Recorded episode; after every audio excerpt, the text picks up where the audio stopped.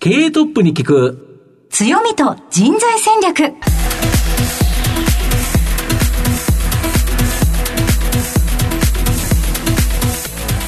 毎度相場の福の神こと藤本信之です。アシスタントの飯村美希です。経営トップに聞く強みと人材戦略。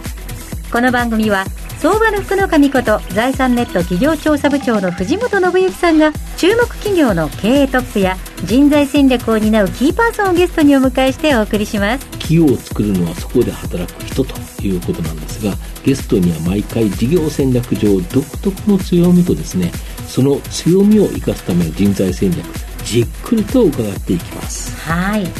もうすぐお昼でございますが今日もよろしくお願いいたしますこの後早速トップのご登場です。この番組は JAC リクルートメントの提供でお送りします。経営トップに聞く強みと人材戦略。経営トップに聞く強みと人材戦略。本日のゲストをご紹介します。東証マザーズ上場。証券コード7378アジロ代表取締役社長中山博人さんにお越しいただきました。中山さんよろしくお願いします。よろしくお願いします。では早速なんですけれども、えー、アシロの事業内容のご紹介をお願いいたします。簡単にあのご説明させていただきますと、えー皆さんがあの飲食店、まあ、居酒屋さんとか、ご飯屋さんを見つけるときに、今では、まあ、例えば、大手グルメサイト、ホットペッパーとか、グルナビとか、いろいろまあ、あ使って、はい。えー飲食店探されると思うんですけど、それのあの、弁護士版っていうふうに、えー思っていただけると一番簡単かなと。なんであの、皆さんが少しこう、弁護士さんに相談したいな、例えば相続のことで相談したいなとか、離婚のことで相談したいなとかっていう時に、えー我々のインターネットのサイトがあるんですが、えーそちらをご活用いただいて、えー自分に合った弁護士さんを探せるサイトを運営しているというようなことを中心にやらせていただいてます。はい。えー、どうしたらいいかわからないときに大変助けになってくれそうですね。そうですよね。はい、弁護士さんって、身近にはないですからね。そうですね。そうそうすると困った時に探すっていうと、ネットでこう見に行くっていうことですよね。はい。うん後ほどまた事業内容について詳しく伺っていきたいと思いますが、まずはトップは企業にとって大切な人材であり強みでございます。トップのお人柄に迫らせていただきたいと思いますので、しばし質問にお付き合いよろしくお願いいたします。はいでは、生年月日を教えてください。1983年3月16日生まれです。まもなく誕生日ですね。そうです。今月、あともうちょっとで誕生日ですね。はい。おめでとうございます。ご出身はどちらでしょうか？京都府の福知山市という町で生まれ育ちました。あの、明智光秀はい。の城があるって、福知山城っていうので、えー唯一皆さんに知っていただける、えーぐらいの町なんですが、まあ、10万人ぐらいのすごく小さな町が、あー出生地です。その後、ご進学されたのは東京の大学ということなんですけれども、はい。なぜ京都から、えー東京に出ようと思われたんでしょうか？えっ、と、1年浪人をしたんですけども、その時に京都にいたままだと、えー友人も多いので、なかなかこう学業にし専念できないんじゃないかと。遊んじゃう？と。あーはい、そうですね。留学多そうですもんね。そうですね。はい。いうことで、大阪のですね、江坂っていう、まあ、御堂筋線の江坂駅のところにですね、あの、代々木ゼミナールっていう、はいまあ、予備校がありまして、そこに、あの、寮が、併設じゃないんですが、ありまして、はいヨゼミ寮っていうのがありまして、はいはいもう寮に住み込みでみんな、ん。生活して、もう予備校と寮の、もうそこだけを往復するっていう生活ができる環境があるということで、えーそこに、え1年浪人生活しておりました。その時に、たまたまあの、同じ、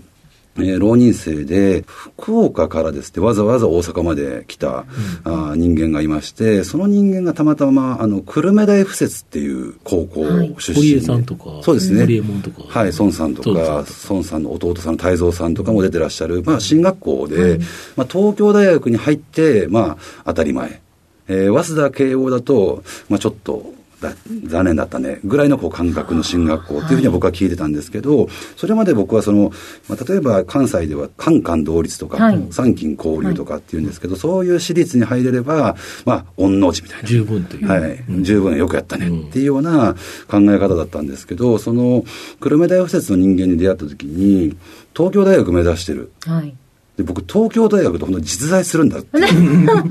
本当にその時に、あ実在するんだっていうのを、周りの人がって可能性があると。そうですね。でその時に、その東京大学っていう、その架空のものが現実のものに切り替わって、すごく身近になったんですね。そうですね。はい、で、東京大学に入った人たちってどうなっていくのっていうふうに聞くと、官僚さんになったりとか、国を動かすような仕事をする人がいっぱいいるという話を聞いて、僕の友達が国を動かすんだと。ということは、彼の友達である僕も、国を動かせる可能性があるんじゃないかっていう、とんでもない勘違いするんです、いやいや、すごい大きな気づきですよね、そこって。自分も、あの、チャンスがあるんだっていうところ。可能性があると。うん、そうですね。それで東京にいらしたんです、ね、そうですね、はい。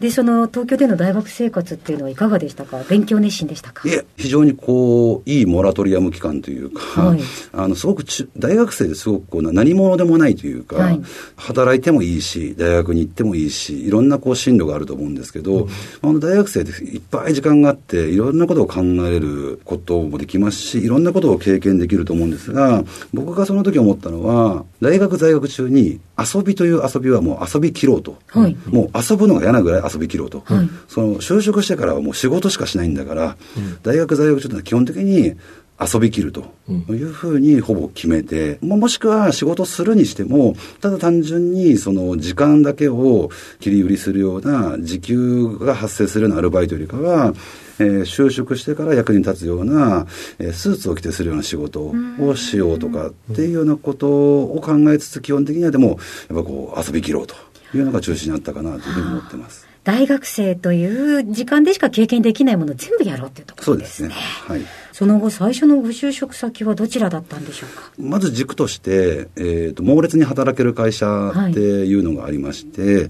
はい、あと、まあ、周りから僕の性格を見ていただいたときに、いろんな先輩方から、そのリクルートっていう会社が、はい、えー、まあ、向いてるんじゃないかというふうなアドバイスいただいて、えー、リクルートの説明会行ったんですけども、うん、ちょっとなんかこう規模が大きすぎて、はい、なんか自分にはフィットしないなと思って、そこからこう派生させて、たまたまあのリクルート出身で、あの今はインテリジェンスってもう残ってるのが、まあ、パーソルさんですね、はいはい、えー、インテリジェンスっていう会社にですね、えー、リクルートから派生したという意味で受けに行って、はい、で、インテリジェンスの説明会でもまだなんか、ちょっと大きいな、この規模じゃっていう、もうちょっとこう経営に近いところで仕事したいなと思って、はい、リクルートインテリジェンスで、インテリジェンスをご卒業されたワークポートっていう、はい、えー、HR 系、人材系の会社さんに、えー、就職すると。ような流れになります。ご卒業後はもう脇目も振らず働くぞっていう決意があったようですが、実際その通りでしたか？そうですね。あの、本当に大学時代とは真逆で、えー、自分の中で心に決めていて、25歳までは絶対に浮かび上がってこないっていう、その、もう本当にこう、周りから見たら、絶望しかしてないだろうなっていうような生き方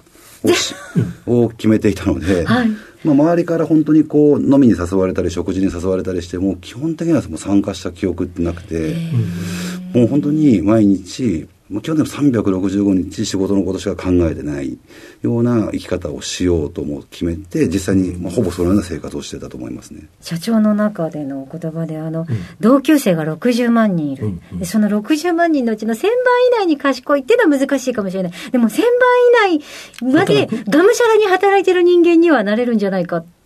お考えがあったと聞いたことがあるんですがそうですねあの本当にまさしくその通りでなんでもうほぼ終電ぐらいで帰る日々だったんですけども終電で帰る時にもそのオフィスのビルがまだ光ってるとすごく焦ったまだ僕より働いてる人がいるんだと思うと帰るのが不安になる。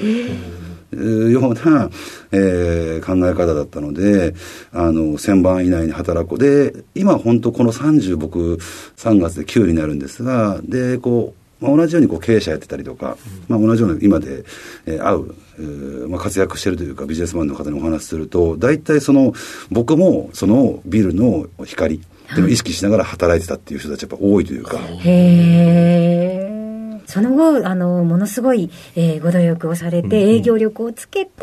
えー、25歳で起業に至るわけですか。はい、そうですね。ということで、えー、また事業内容の方に迫っていきたいと思います。うん、中山さんの人となり、どのように伝わりましたでしょうかこの後は組織の強みと人材戦略に迫ります。経営トップに聞く強みと人材戦略本日のゲストは、東証マザーズ上場、証券コード7378、アシロ、代表取締役社長、中山博人さんにお越しいただいています。さて、ここからは会社についてお伺いしていきます。この番組のタイトルはですね、強みと人材戦略ということなんで、えー、ここについて聞きたいと思うんですけど、今の御社のビジネスの一番最初は、離婚に関するサイト、まあ、これを作った。はい、ということなんですけど、はい、これ、どのようなメディアでどうやって収益化、お金にするんですか、えー、うちのサイトはですね、はい、あのどのようなサイトかと申し上げますと、うん、まああのえー、離婚するときにですね、うん、えー、一般の方々というのは、うん、えー、ユーザーの方々というのは、まあ、離婚に強い弁護士さんを探していらっしゃる、うん、例えば、えー、親権が欲しいんだけども、なかなか親権問題でパートナーとの交渉がうまくいかない、うん、えー、財産分与のところでうまく話し合いが折り合わない、うん、えー、とうとういろいろ離婚するときには、自分たちだけでは解決できない問題って、え出てくると思うんですが、その時にですね、やっぱり専門家である弁護士さんっていう方々に、え相談して、親権どうやったら獲得できるのか、財産分与をどうやったら折り合うのかと、いうようなことを相談する人をまず探したいと思われると思うんですが、そういった方を、まあ、例えば、居酒屋でホットペッパーを使って、居酒屋を探すのと同じように、うちのサイトに来ていただくと、えそういった親権問題は誰に相談したらいいかな、どうまあ、自分の生活している、え近くで相談できる人はいないかなというのを探せるサイトを運営しております。で、えー、我々の収益なんですが、そういったこう相談したい方という方から、あお金をいただくということは一切ございません。ゼロと、はい、無料ということですね。はい、ユーザーさんはもうただでですね、無料で、そういった弁護士さんっていうのは探していただけるというふうになっておりまして、じゃあ、どこから我々は収入いただいているかというと、えー、そこに掲載されている弁護士さんから広告料という形で、えー、毎月決まった金額をを弁護士さんの方からいただいていると。昔はですね、えー、弁護士さんがお金を払って、広告を出して仕事を取るってことってなかなか考えられなかったんですけども、まあ、法改正で弁護士の数が増えてですね、はい、えどんどんどんどん弁護士内での競争が厳しくなってますよね、はい、激化していると。なんで広告をある程度かけてでもやっていかないと、なかなかお客さんを獲得しきれないというところから、最近ではそうやって広告をかけるというのが、えー、まあ普通になってきたと。そうですよね。テレビ CM とか、そうですね。ラジオ CM とかでも、結構聞きますよね。そうですね。B 型肝炎とか。あの、過払いとか、はい。すごく有名な話で、過払い金のラジオ CM を、まあ、ある弁護法律事務所がだーっと大量にかけた時期があって、まあ、そういうこう、運転手さんとかに聞いてもらえたらいいなと思ってたんですが、ものすごい反響があったらしいんですけど、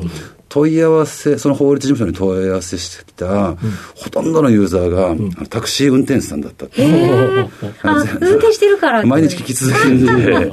なんでタクシー運転手さんが大量に思わぬところから問い合わせしてきたっていう、みたいなあたです。まあ、それぐらい広告を、まあ、ずっといろんな、まあ、事件で扱うっていうのが普通になってきつつありまして、まあ、そういったところに我々が、あまあ、飲食店でいうと、先ほどお伝えしたようなホットペッパーみたいな形で、まあ、様まざまな分野、離婚だけでなく、相続とか、交通事故とか、さまざ、まな悩みに応じたサイトというのをご用意して、ユーザーさんが自分に合った弁護士さんというのを選べるサイト運営をしているというところでございます。なるほど。で、弁護士の市場規模っていうのは、かなり大きいんですか？そうですね。弁護士全体で約9000億弱、うん、ほどあると。うん、まあ、全部の収入がですね、うん、えー、ありまして、うん、えー、ほとんどの部分が、やっぱ昔、皆さんがその想像される弁護士さんの年収って非常に高いそうですね。って想像されると思うんですが、昔はその市場規模に対しての人件比率って非常に高かったと思うんですが、先ほどお伝えした通り、競争がある程度激化しておりますので、非常に高かった人件費っていうのが抑えられて、どんどんどんどん広告宣伝費の方に、えー流れてきているというような印象は受けております。そうすると、その売上高規模が9000億あるっていう中で言えば、そこから10%とか20%とか広告宣伝費使えば、かなりのマーケットができると。そうですね。はい。あの、基本的にその仕入れがないビジネスになりますので、うんですいかにユーザーさんを獲得するかというところに予算を投下していくというのが、まあ、普通の業界になっていくのかなというふうに思っておりますので、えーまあ、原価っていう見方もできる。わけですよね。原価率で言うと、まあ20%超えて30%ぐらいいったとしても、まあ全く不思議じゃないというふうに思っておりますので、えー中長期的に、えー弁護士さん。の中でのその広告を使用するマーケットというのが、えー9000億のうちの20%、例えば1800億とか、それぐらいの規模まで伸びていっても全くおかしくないん。じゃないかなというふうに思っております。で、やはり企業が成長するっていうところで言うと、まあ、横にあの伸びていく。例えば、御社が弁護士っていうのをやってるんだったら、同じ、えー、事業ということで、例えば会計士さんとかなんとかさんとか、別のところに行くっていうのも一つありますし、はいあと、この弁護士業界っていうところに、この、いわゆるその、マーケティング支援じゃなくて、他のものに行くはいというところもある。要は深掘りしていくとはい。いうことかと思うんですけど、御社の場合、斜めに行くっていうふうにはい。社長おっしゃられてるんですけど、はい。斜めってどういうことですか？そうですね、あの単純な、例えば横展開でいうと、うち我々のようなビジネスをやっておりますと、インターネットのサイトを作るのが得意な会社なんだな、ん。なんで横展開、横に行く場合っていうのは基本的に、えー違った分野ですね、先ほどおっしゃったような、えー会計士さんを探せるサイトとか、司法書士さんを探せるサイトとかっていう、横に行く。はなんか思いつきますよね。はい。うん。っていうのをやりがち、で縦っていうのは、えー例えば今我々がやってる離婚、相続だけでなく、もっとニッチにですね、細かく分野を区切っていってやっていくっていうのが縦に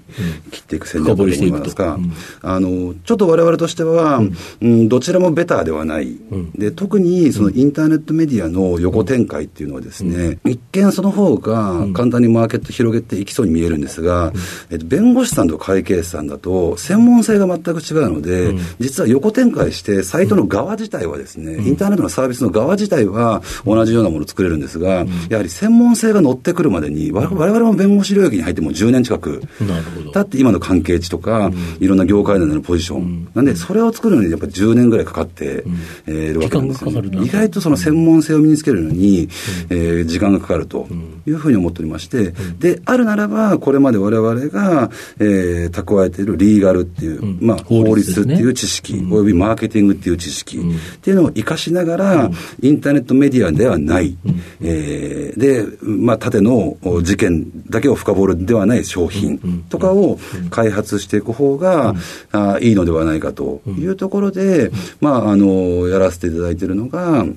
まあ、例えば、弁護士保険とはい。いうのを取り扱う少額短期保険会社はい。との、おまあ、株式譲渡契約はい。を、お締結させていただいたと、なるほど。こういうふうになっております。うん。これで、まあ、御社が子会社から、えー弁護士保険を提供する。そうですね。あの、子会社化してしまって、えー弁護士保険というのを子会社として販売していくというふうになっております。これ、弁護士保険をやると、これ、いいのは、あれですよね、保険に入りたいというのは、今後、弁護士さんに相談する可能性があるっていう、見込み許可をつかまえるってことですか？そうですね。あの、例えば、離婚のことでも悩んでいて、離婚のことをインターネットで探している人っていうのは、すでにこう、もう悩みが顕在化していて、どのサービスを選ぼうかなっていうことを、各我々も含めたいろんな業者で取り合うんですけども、保険に入る方ってまだ顕在化してない。離婚の問題というのは顕在化してないんだけども、将来的に起こるかもしれないっていう潜在層なんですね。でこの潜在層を唯一プールできる。っていうのがやっぱ保険っていう商材かなと思ってまして、まあ、弁護士保険単体で見ても十分黒字化、えーしていけるとは思うんですが、それプラスアルファで、例えば弁護士保険に加入いただいて、その後5年後、6年後に、やはり結局結果として、えーその法律相談をやっぱすることになったというときに、まず一番最初に連絡来るのって、えー保険会社まあ、そうですよね。なんですよね、インターネットの検索使わないんですね。そうですよね。なんで、グーグル、ヤフーより早く我々のところに連絡が来るんですね。なん。で、グーグル、ヤフーに勝とうと思ったときに、えーまあ、保険を扱って、うん、ユーザーとの接点数を増やしていくっていうのは、うん、そこまで突飛な発想ではないのかなというふうに思っております。今、御社って何人ぐらいおられるんですか、はい、今あの、えー、弊社50名ほどいます。50名がざっくり何人が何やってるんですか、どんな仕事してるんですか？はい、あの主要事業のそのリーガルメディアってその弁護士の比較サイトに携わっている人間が35名ほどおりまして、これがメインビジネス、ね、そうですね、うん、それ以外に今弊社ではの派生メディアっていうのと、うん、リーガル HR という業務をやらせていただいておりますが、うん、35名、えー以外のところの、まあ、約10名ぐらいが、その他事業に携わっておりまして、残りまあ5名ほどが管理部門というような構成になっております。なるほど。御社、一番強みがあるなっていうのはどこですか？えっ、と、強みをですね、うん、あんまりこう外で言い過ぎるとですね、うん、真似られる。はい。っていう部分はあるんですが、うん、あの、まあ、細々とした戦略上というか、戦術上のですね、強みっていうのは、もちろん用意は、あしておるんですけども、やっぱりそれより以上に、やっぱこう、思いというか、この事業に携わり方みたいなこととか、えー、最終的に最も強い競争優位性になるんじゃないかなと思っておりまして、部署でいうと、弊社ではあのカスタマーサクセスっ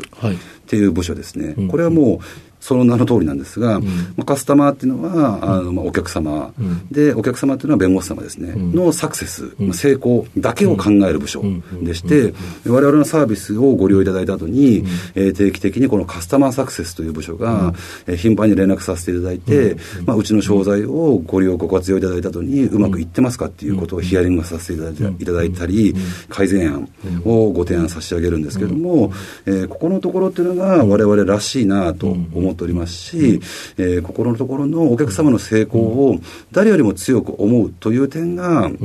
最終的な競争優位性になっていくんじゃないかなというふうに思ってます。だけど、そこからなんか新しいサービスも思いつくっていうか、そこに困ってることとか聞ければ、あそういうことなんだって分かっていくっていうことですよね。そうですね。あの、私がおっしゃる通りで、うん、例えば弁護士さんへの、うん、その、えー、今の事件、えー、大丈夫ですか、うん、どうですかって聞いている中で、こういう不満があるんだよね。そそれは我々のサービスだけでなく、こういうそう面倒なことがあるんだよねとか、い、いろんな課題が出てくるんですね。で、それを聞いてヒアリングした結果、経営がサイドから、であればこういうプロダクトをご用意すれば、先生たちの課題っていうのが解決していくんじゃないかというようなプロダクトを作る、プロダクトアウトではなく、マーケットイン的にですね、プロダクトを作れる可能性も出てまいりますし、まあ、そういった意味でもお客様との対話、あで、まあ、企業がですね、売り上げを上げていく上にいろんな戦略、戦術あると思うんですが、そのやっぱりこう売り上げ上げるために小手先的にいろんなこう、戦術、まあ、を組むこともあると思うんですけれども、